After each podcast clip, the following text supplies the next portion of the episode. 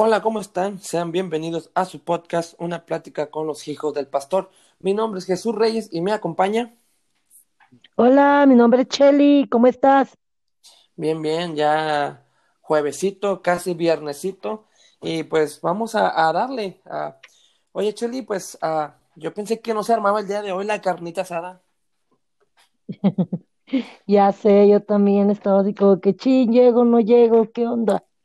Con mi Sí, ¿no? vida, lo siento porque me tardé un poquito. para los que nos están escuchando, estamos ahorita dos horas separados de distancia. Yo me encuentro en el horario del este y ella en el horario centro de México. Pero pues esperemos que este podcast, esta grabación sea de bendición para sus vidas.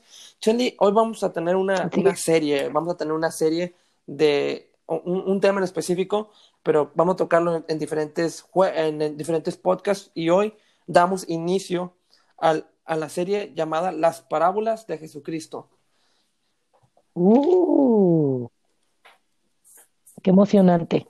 Exacto, yo estoy súper emocionado, ¿verdad?, de, de empezar este tema.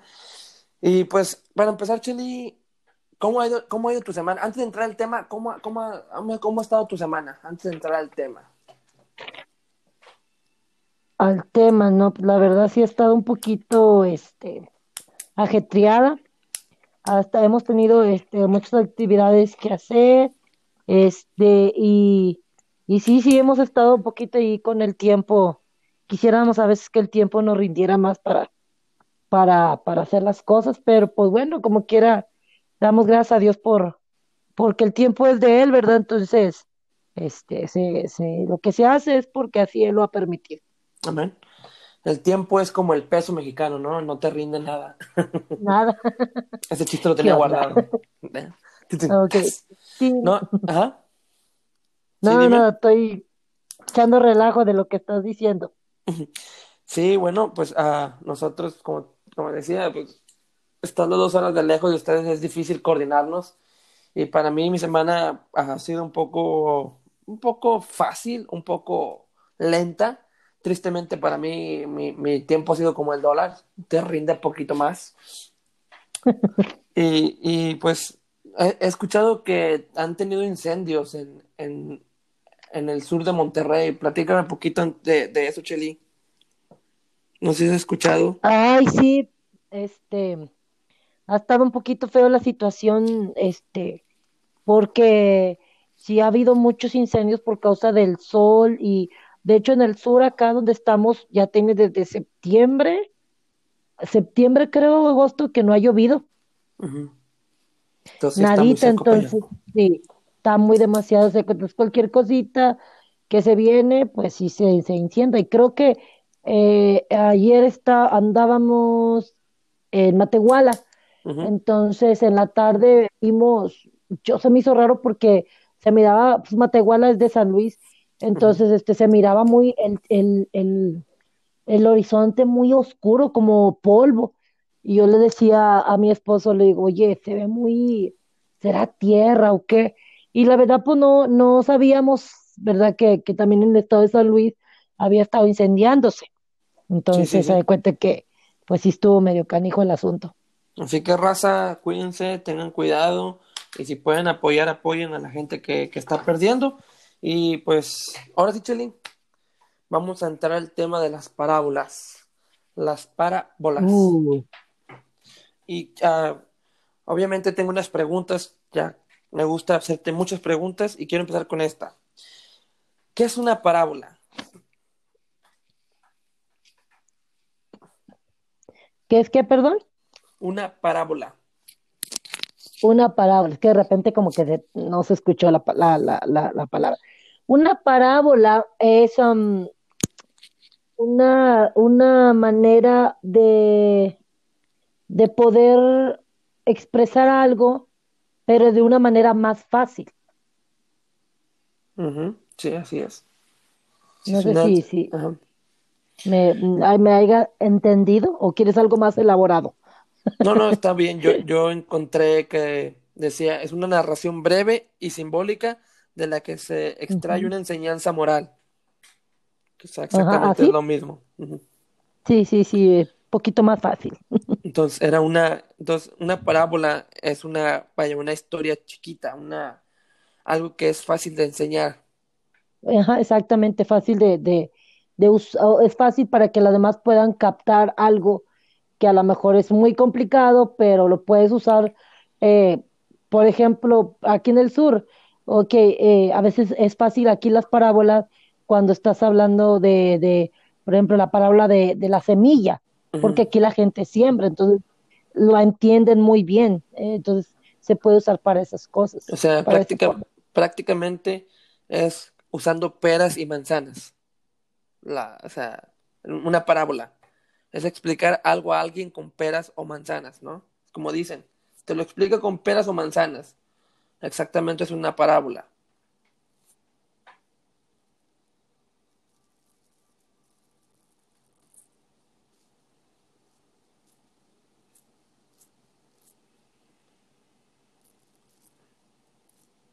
Hola. Sí, como que te me fuiste, es un momento no te escuchaba. Bueno, entonces, como decía, entonces una parábola es explicarlo con peras y manzanas, ¿no? Ujú, sí, ahí estás o ya te me volviste a ir. No, aquí estoy, me estoy quedando dormido, pero aquí estoy. Ah, ok, ok. Sí, sí, aquí Es que no como me que de repente, de repente siento que como que se corta, puede ser el internet. Hemos estado batallando mucho también con el internet, no sé ustedes allá, allá en Estados Unidos, pero aquí el internet ha estado muy, muy malo. No, no, aquí estamos bien. Entonces, ah, entonces, ¿para qué usaban las parábolas Jesús, Cheli? Ya, para... Jesús las usaba para eso, para lo como decíamos, ¿verdad? Para hablar sobre el reino de Dios de una manera sencilla, porque Él vino a la gente sencilla.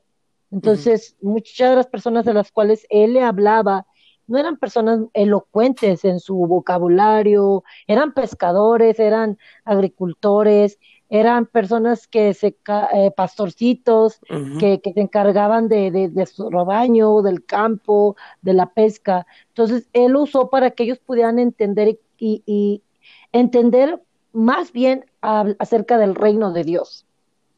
Así es.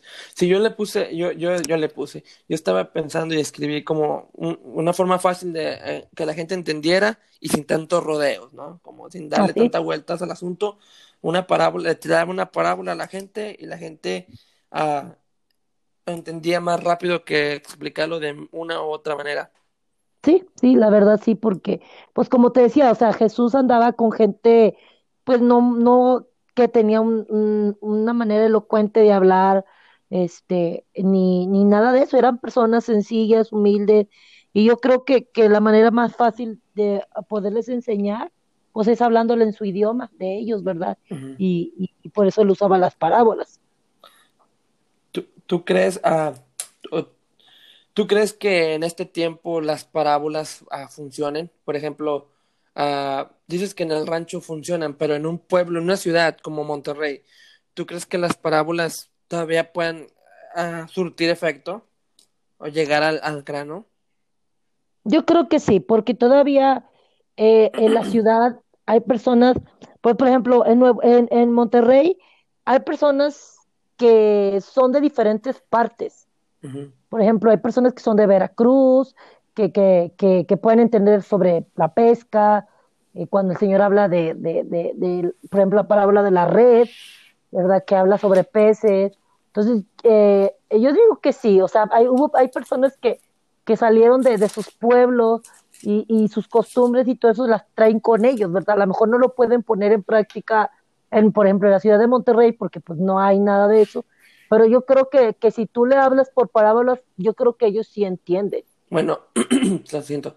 Y, si tienes que usar la parábola, no sé, de, como del- tienes que usar una parábola, pero esta persona no sabe nada de pesca o de semillas, ¿tú cambiarías el objeto por algo moderno que pudieran entender? ¿O, o intentarías proyectarlo de la misma manera que Jesús lo, que Jesús lo hizo? Ese es un buen punto, porque fíjate, eh, yo he estado ah, platicando o he estado en la, en la, en la, en la iglesia donde nos congregamos, estuvimos un tiempo hablando sobre las parábolas, ¿sí? O sea, algo que ustedes pueden decir, ah, bien sencillo, pero estuvimos hablando de las parábolas y era muy interesante porque pues yo soy de allá de Monterrey, entonces el campo no lo conozco ni nada de, de la pesca menos. Pero cuando ah, yo hablaba y hablaba, por ejemplo, sobre, sobre el pastor, el cuidado de las ovejas, eh, yo según estaba dando la enseñanza y, y yo eh, eh, les estaba enseñando a los niños, esa vez me acuerdo, estaba enseñando a los niños la parábola y le digo, traía su callado. Le digo, ¿ustedes saben qué es, su qué es un callado? Y ellos me supieron, sí, ma, sí, hermana y yo, es, es una vara que usa el pastor para golpear a las ovejas, y me explicaron todo. Y yo así como que, yo nada más había buscado que era el callado como quiera para no fuera a caer yo de que de que, de que me digan y no sepa yo explicar. Entonces, eh, aprendí, o sea, porque ellos me explicaron mejor que lo que yo pude investigar cómo es o cómo se son callados. Entonces, yo creo que no, no, mm, no cambiarlo. Yo creo que es bueno para uno de la ciudad, a veces es muy, muy interesante aprender sobre esas cosas. Igual te va a llamar mucho la atención la parábola, porque no sabes del campo y escuchas a alguien hablar sobre el campo y el proceso que lleva la tierra, porque eh, la tierra se tiene que trabajar para poder que la semilla eh, caiga bien o caiga eh, en, una, en una tierra bien, bien trabajada. Entonces, o sea, y ya aprendiendo todo eso, como que las parábolas empiezan a agarrar como que, ah, ya entendí esto que a lo mejor yo no lo había entendido en, en, en, mi mente porque no sabía sobre esto, sobre aquello. Entonces, para mí yo pienso que eh, no la cambiemos, sino que, que, que, por ejemplo, si tú la vas a dar, prepárate, estudia sobre el campo, checa cosas del campo, cómo se trabaja la tierra, para que puedas explicar eso como, por ejemplo, a las personas de la ciudad.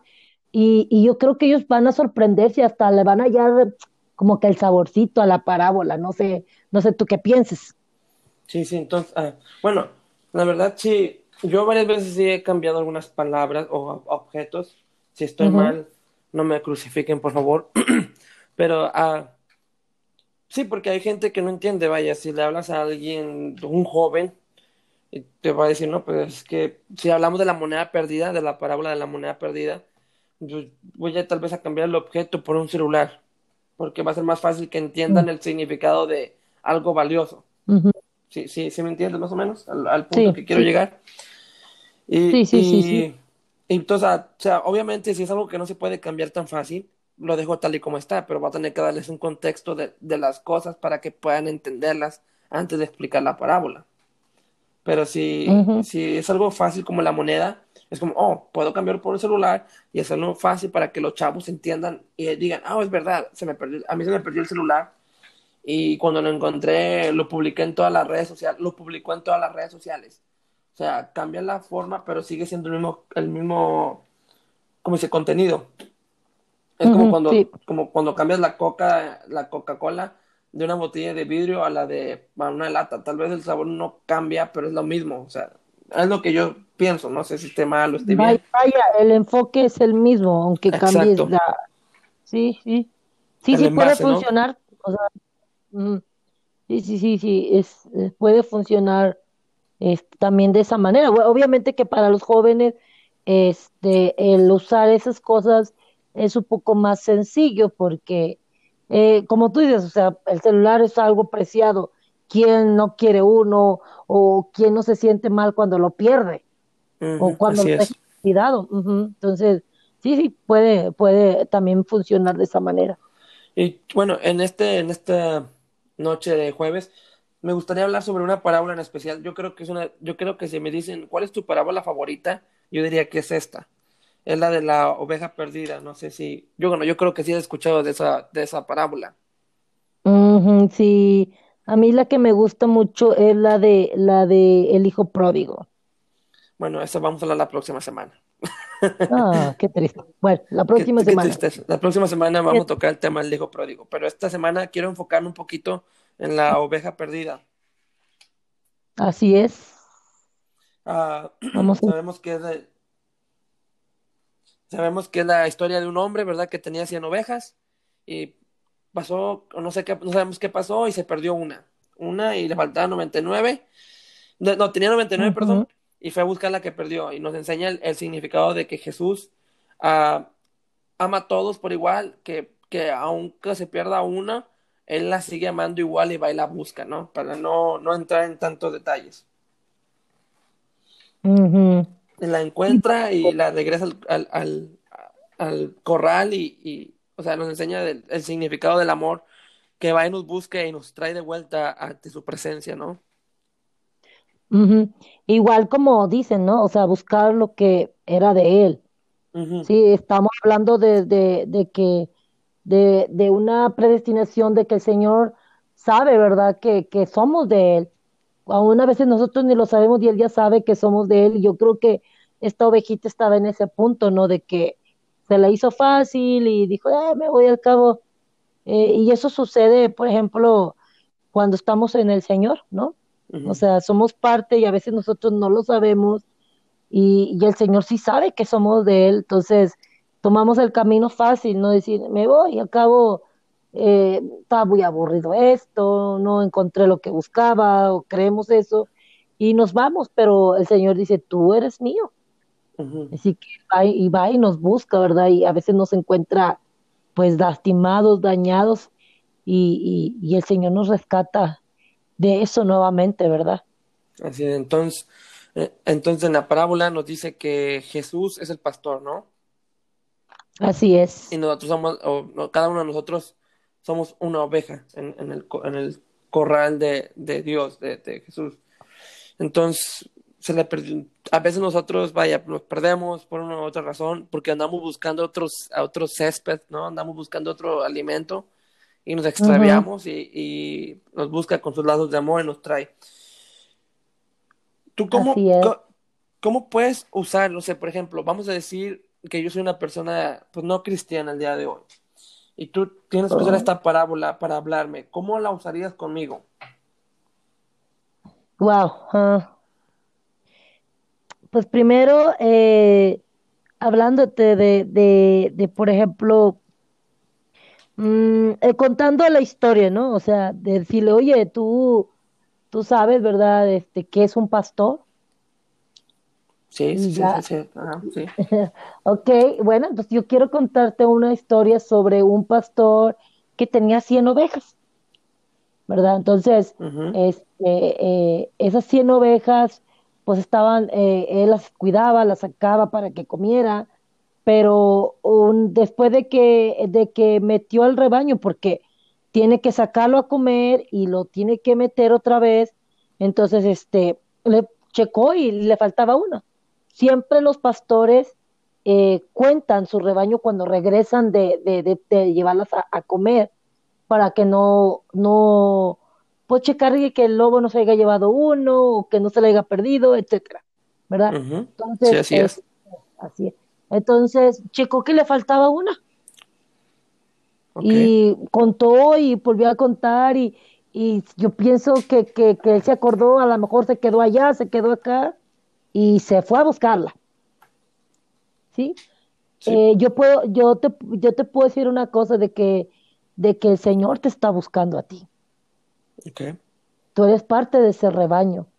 Tú eres parte de ese grupo de personas que el Señor está cuidando, que el Señor está sustentando, ¿verdad?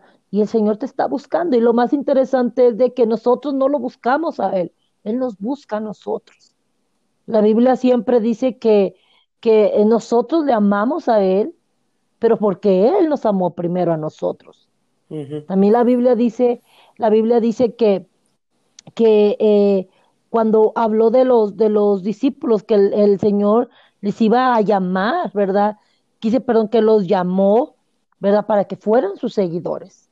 Ellos no buscaron a Jesús, sino que Jesús los buscó a ellos. Dice, Entonces, y yo, yo los busqué a ustedes, no ustedes a mí. Entonces, Entonces, lo que yo quiero sí, sí. decir es que Dios te está buscando.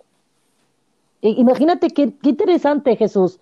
O sea, eh, eh, siempre tenemos el concepto, ah, no, es que yo vine a Cristo. Y decimos eso, ¿no? Sí, No sí, sí. te ha pasado. Sí, es que yo acepté a Cristo. Cuando a veces no es verdad, Cristo nos llamó. A los cambios, sí, sí. ¿Sí me Sí, entiendes? no, Y, ah, y- así es. sí, eh, el concepto a veces... Sí, dale. Ah, perdón, perdón. Sí, así es, Cheli, algo que como tú decías, ¿no? De que, vaya, de que, exacto, Él nos escogió, ¿no? Dice en la Biblia que desde el vientre de nuestra madre y nos ha estado checando y, y, pastoreando, ¿no? Y nosotros somos los que, como tú decías, ¿no? De que nos salimos y, y, andamos ahí y después Él va y nos busca y nos trae de vuelta y nosotros somos los que nos decimos, no, es que el Señor, ¿verdad? O, yo vine porque necesitaba, entonces, no, él nos buscó otra vez, nos trajo de vuelta. Así es. Sí, porque dice, dice eh, en el versículo, en el versículo 12, dice, y él va a los montes a buscar la que se había descarriado. En otras versiones dice la que se había perdido. Eh, aquí usa descarriado, Mateo usa descarriado para hablar de alguien que se desvió del camino del correcto que iba y agarró otro. ¿Sí me entiendes? Así es, así es. E, esta parábola de la oveja perdida es algo que, es, que es exactamente nosotros. O sea, el Señor viene a buscar. Eh, eh, yo hablaba, no me acuerdo, en la, en la iglesia les decía, qué privilegio tenemos, ¿verdad? Y que aunque nosotros somos unos pecadores, el Señor nos ama tanto, ¿verdad? Que Él va y nos busca, porque quiere que volvamos a Él, que nos volvamos a Él, que le busquemos a Él, ¿verdad? Y, y, y, y es una decisión que el Señor va y te busca y si tú quieres regresar con Él, pues regresas, ¿verdad? Y si no, pues el Señor dice, ok, perfecto, o sea, no pasa nada. Es una, es una, ah, es una, es un privilegio que Él nos busque, que Él nos llame, ¿verdad? Y, como no, como te decía, nosotros a Él, ¿verdad? Porque siempre decimos, ay, no, es que yo recibí a Cristo. Si supiéramos, dónde, si, si nosotros, nuestra naturaleza, Jesús, es pecaminosa, somos pecadores y, y, seguimos viviendo en, eh, eh, en un mundo de pecado, que cuando decimos yo vine a Cristo, es mentira porque realmente nuestra carne no quiere nada de Dios, ¿verdad? Nuestra carne quiere andar en las cosas del mundo, pero dice que nuestro espíritu es el que está deseando al Señor, su presencia, pero la carne quiere correr para otra parte.